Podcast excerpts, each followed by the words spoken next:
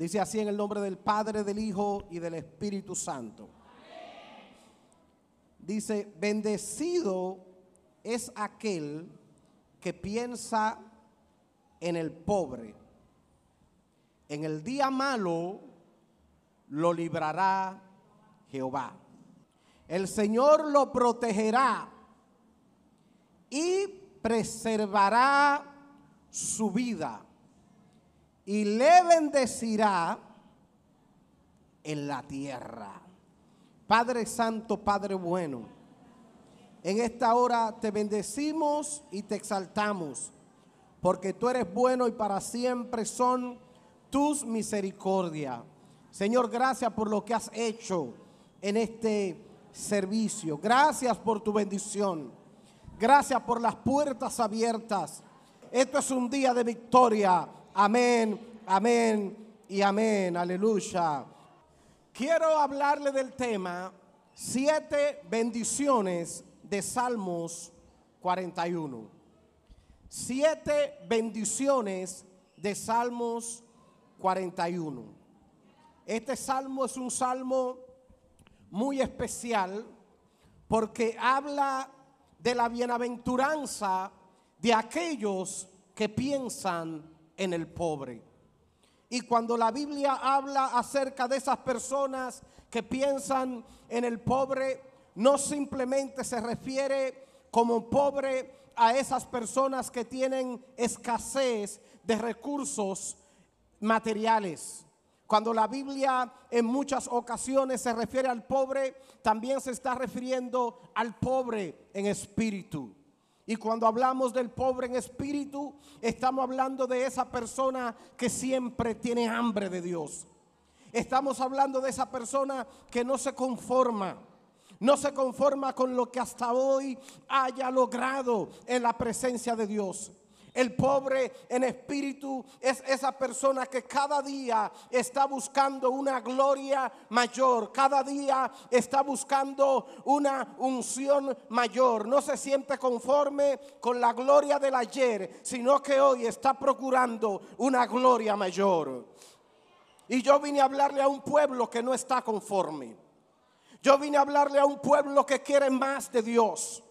Yo vine a hablarle a un pueblo que quiere ver algo mayor hoy. Pero al ver algo mayor hoy, quiere ver algo superior mañana. Dale la mano a tu hermano y dile, quiero una gloria mayor. Y Salmos 41 nos habla de esa bendición, de esa bienaventuranza que les pertenece a aquellos que piensan en el pobre y se habla de siete bendiciones en el Salmo 41. Bienaventurado aquel que piensa en el pobre, en el día malo lo librará Jehová. Cuando todo parece desaparecer, cuando los problemas vienen de diferentes direcciones, cuando te sientes sin esperanza, hermanos y hermanas, recuerda que Dios está en control. Y es difícil creer que Dios está en control, especialmente cuando estás atravesando circunstancias que tú no comprendes. Cuando estás pasando por problemas que no sabes cómo resolverlo. Cuando te llegan malas noticias. ¿Cómo usted se atreve, predicador, a decirme que Dios está en control? Si Dios está en control, aun cuando estás en prueba que no quieres repetir otra vez en la vida. Dios está en control, aun cuando te llegan las malas noticias. Dios está en control, aún en medio de, de, gobernadores corruptos. Dios está en control, aún en medio de muertes inesperadas. Pero David habló de la bondad de Dios. Y de hecho, las bondades de Dios permanecen firmes sin importar la circunstancia que usted esté atravesando. No importa el problema, no importa el fracaso, no importa la crisis. Las bondades de Dios permanecen eternas. Si vamos a vivir en victoria, si vamos a vivir como hijos vencedores de parte de Dios, vamos a necesitar sostener las promesas de Dios. Vamos a necesitar creer la palabra de Dios por encima de los problemas y por encima de las situaciones difíciles. Y siete de las grandes bendiciones y promesas de Dios se encuentran en este salmo, la cual la voy a compartir en este breve mensaje. ¿Cuáles son esas siete bendiciones que le tocan a cada persona que piensa en el pobre y que siempre está alcanzando al menesteroso? Y yo digo, no solamente estas bendiciones le toca al que está alcanzando y ayudando al menesteroso. Estas bendiciones también le toca a cada persona que tiene a Cristo en su corazón como Salvador y Señor. Y la bendición número uno de la cual le voy a hablar es Dios quiere ayudarte en el tiempo de dificultad. Diga conmigo, Dios quiere ayudarme en el tiempo de dificultad. ¿Cuántos en algún momento han pasado alguna prueba y han pensado como que Dios no quiere ayudarte? Todos en algún momento hemos pasado por un momento en el que pensamos que Dios no quiere ayudarnos. ¿Cuántas dificultades he pasado como, como esposo de mi casa, como hombre de mi casa? ¿Cuántas dificultades, cuántos problemas he pasado como hombre, padre de tres hijos en mi casa? Pero siempre Dios me ha ayudado. Dios siempre me ha extendido la mano. Yo no sé la prueba, yo no sé la dificultad, yo no sé el problema que tú estás atravesando, pero vine a decirte de parte de Dios, Dios quiere ayudarte. Dios te va a ayudar. Solo tienes que clamar. Jeremías 33, 3 dice, clama a mí y yo te responderé y te enseñaré cosas grandes y ocultas que tú no conoces. En esos momentos de confusión, en esos momentos de problema, en esos momentos de tragedia, Dios quiere que levantes tu clamor y levanta tu clamor bien alto. ¿A dónde va tu clamor? Tu clamor no debe de ir al líder político, tu clamor no debe de ir al hermano, tu clamor no debe de ir al vecino, tu clamor debe de ser dirigido al Dios de los cielos y Él siempre está disponible para escuchar tu clamor. Estoy sintiendo la presencia de Dios en esta tarde. Cuando una mujer le clama a Dios, cuando un hombre le clama a Dios, no importa la circunstancia, no importa el problema, nuestro Dios escucha el clamor de los justos. La Biblia dice, Dios escucha el clamor de los justos. Y le estoy predicando a un pueblo justo, le estoy predicando a un pueblo redimido y lavado con la sangre de Cristo. Dale un aplauso fuerte al Señor. Bendición número dos. Dios te va a preservar. Diga conmigo bendición número dos. Dios me va a preservar. ¿Y qué significa preservar? Preservar significa extenderle la vida a algo. Preservar significa cuidar. Preservar significa guardar Salmo 145 del versículo 18 al 20 dice, el Señor está cerca de todos los que le claman, de todos los que le claman en verdad, para cumplir el deseo de su corazón. Dios escuchará su clamor y lo salvará y lo preservará a todos aquellos que le aman. Pero a los malvados Él lo va a destruir. Dar un aplauso fuerte al Señor. Cuando Daniel fue llevado al foso de los leones, el destino de Daniel, según el hombre, era morir devorado por los leones. Pero Dios tenía una promesa para Daniel.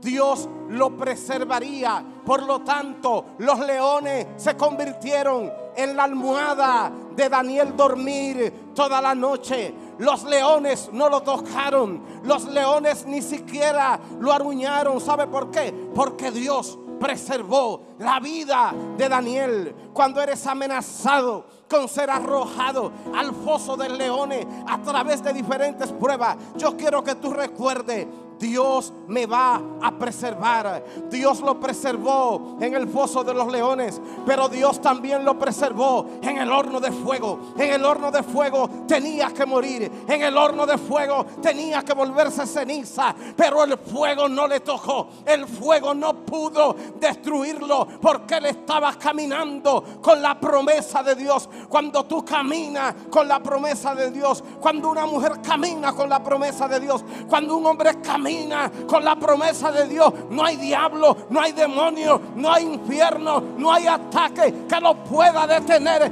que lo pueda destruir. Cuantos levantan su mano y bendicen el nombre de Dios, le estoy profetizando a un pueblo que el enemigo no podrá destruirte, el enemigo no podrá detenerte, porque Dios te está preservando. Bendición número 3 de este salmo, Dios te mantendrá vivo. Y esto es una bendición especial. Dios te mantendrá vivo. ¿Sabe por qué? Porque Dios tiene propósito contigo. Y cuando Dios tiene propósito con alguien, la muerte le sale corriendo. Cuando Dios tiene propósito con alguien, el enemigo le sale corriendo porque hay un propósito de Dios para tu vida. Levanta tu mano y bendice su nombre. Dios te mantendrá vivo. Dios te mantendrá vivo. Dios mantuvo a José vivo hasta que cumplió todas las promesas. Todas las promesas que Dios tenía con José se cumplieron. Por eso Dios lo mantuvo vivo, porque Dios tenía que asegurarse de que esa palabra se cumpliera en su vida.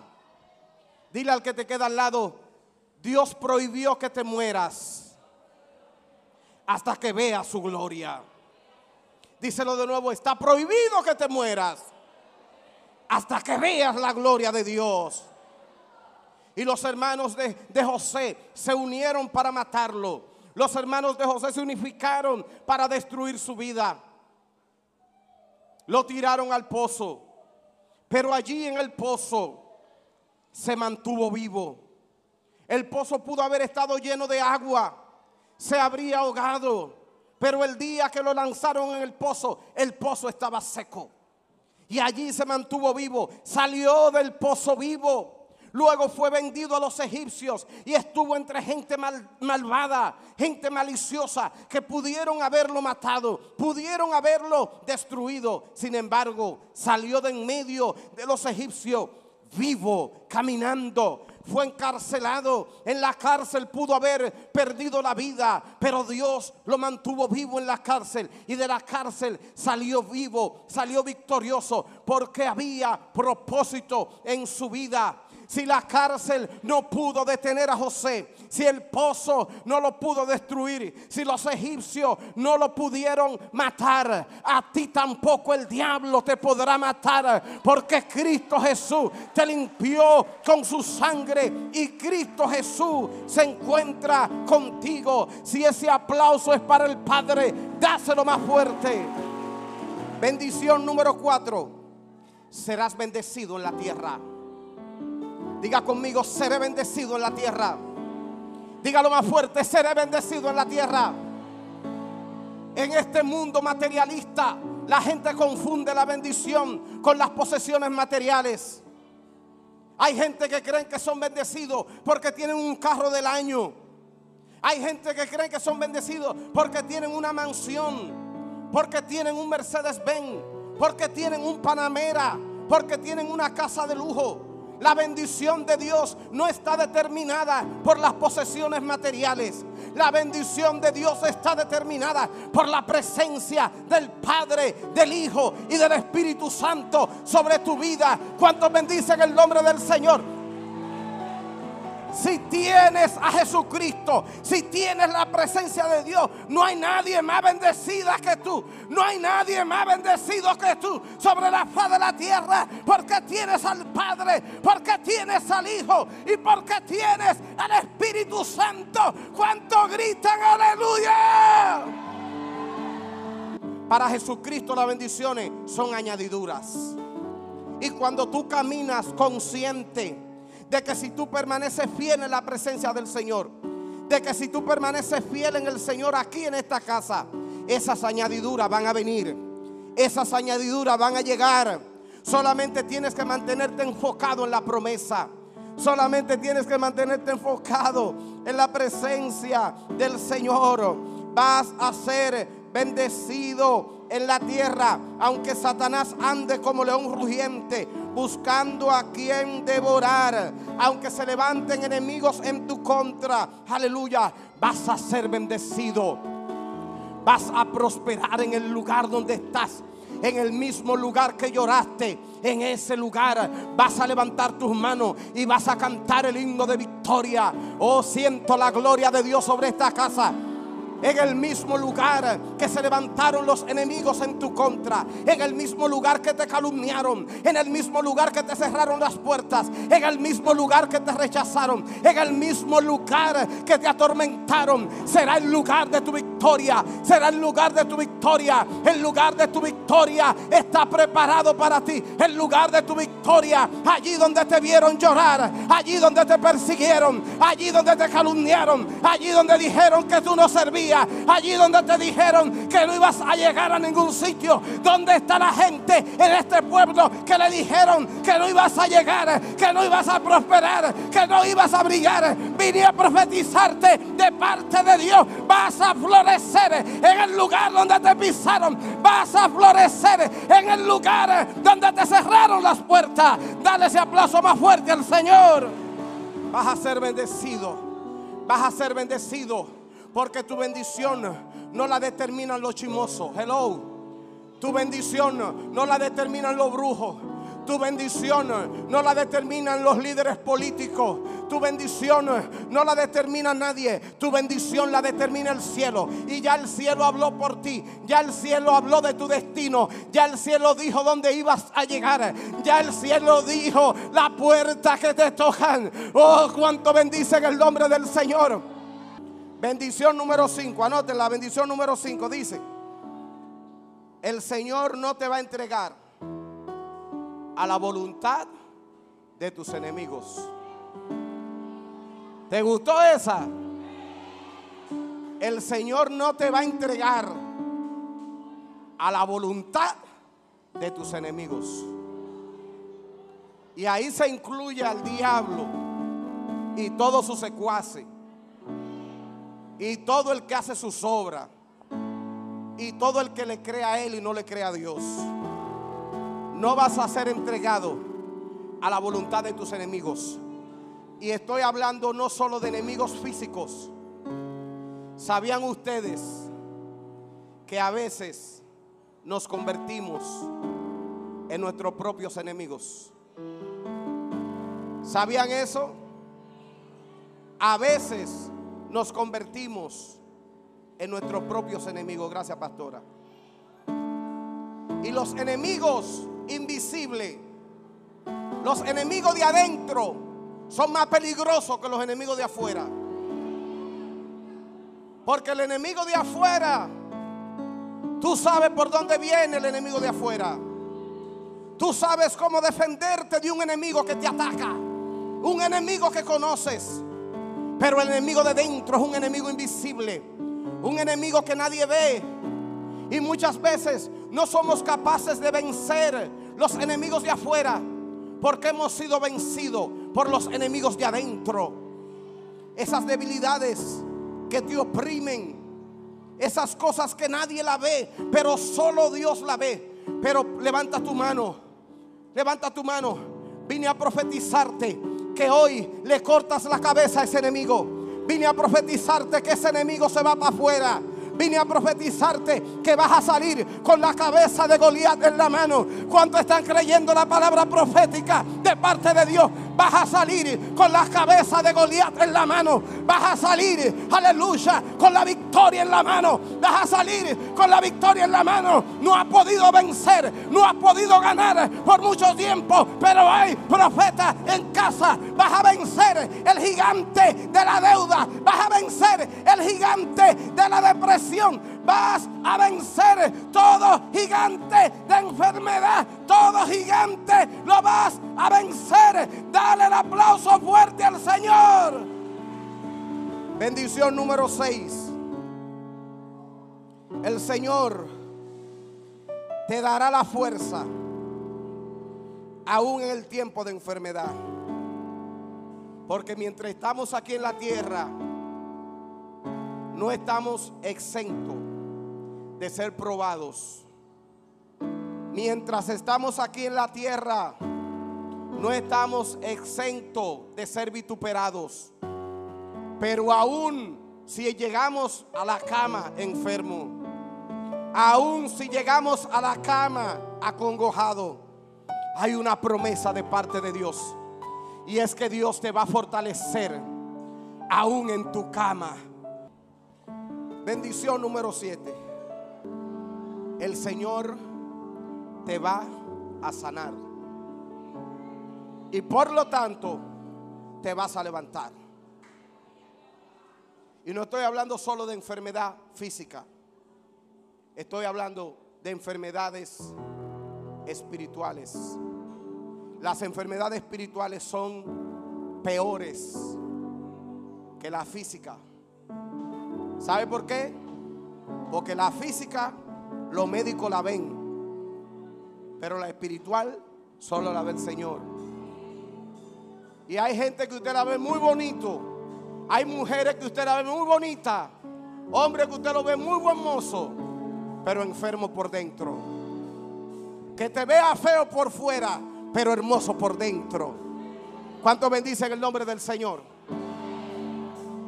Pero Dios te va a levantar, no solo de esa enfermedad física, sino de esa enfermedad espiritual. Él es Jehová Rafa. Él es Jehová tu sanador. Él es el que sana. Él es el que liberta. Aleluya. La Biblia dice en Éxodo 15, 26, Él es Jehová el que te sana. No solo te provee sanidad física, sino sanidad espiritual. Recuerden, cuando todo parece destruirse, cuando vienen los problemas de diferentes direcciones, cuando no sabes qué hacer de tanta carga y de tanta prueba, recuerda, recuerda iglesia, Él tiene el control. Jehová tiene el control. Jehová tiene el control. Él fue que te llamó. Él fue que te recogió. Levanta tu mano bien alta. Oh, levanta tu mano bien alta. Vine a profetizar un tiempo. Oh, rabarabacera, bajar, bajar, Aleluya, este es el pastor. Rebarabacera, bajar, bajar, bajar. Oh, levanta tu mano, levanta tu mano. Rebarabacira, bacera, bajar, bajar. Era bajar, bajar, bajar. Tengo una palabra para ellos dos. Aleluya. Era bajar, bajar, bajar, bajar. Usted permanece con su mano levantada. Así dice el Espíritu Santo, estoy complacido con su trabajo. Y estoy complacido, estoy complacido, dice el Señor, con su fidelidad. Y dice el Espíritu Santo, prepárense, porque le voy a entregar tantas iglesias. Le voy a entregar tantas iglesias, no solo aquí en República Dominicana, pero dice el Espíritu Santo, le voy a entregar iglesia en Puerto Rico. Le voy a entregar iglesia en todo Estados Unidos. Le voy a entregar iglesia en Ecuador. Le voy a entregar iglesia en Perú. Dice el Espíritu Santo, no fue el hombre que empezó esta obra. Esta obra la empecé yo. Y dice el Espíritu Santo, viene un tiempo de recompensa. Por cuanto me dijiste que sí a mí, dice el Señor. Este hombre le dijo al hombre no, pero le dijo al Señor que sí. Y dice el Señor, esto es un tiempo de recompensa. Dice el Señor que te prepare porque vas a tener que salir a buscar obreros a diferentes lugares por las tantas obras que le entrego. Iglesia, iglesia, dale gloria al Señor. Dale gloria al Señor. Dale gloria al Señor. Era bajata. Endere bajaba. Era basata de baja. Dale gloria al Señor. Aleluya. Hay una bendición grande. Hay una bendición grande para los que se han mantenido fiel en esta casa. Los que se han mantenido fiel. Aleluya. Mucha gente que ha estado atrás. Pero Jehová le pone delante mucha gente que ha llorado, mucha gente que ha sufrido. Es tiempo de recompensa. Gente que ha sufrido, gente que ha llorado. Dale gloria al Señor. Aleluya, Dios sea toda gloria y toda honra, mis hermanos.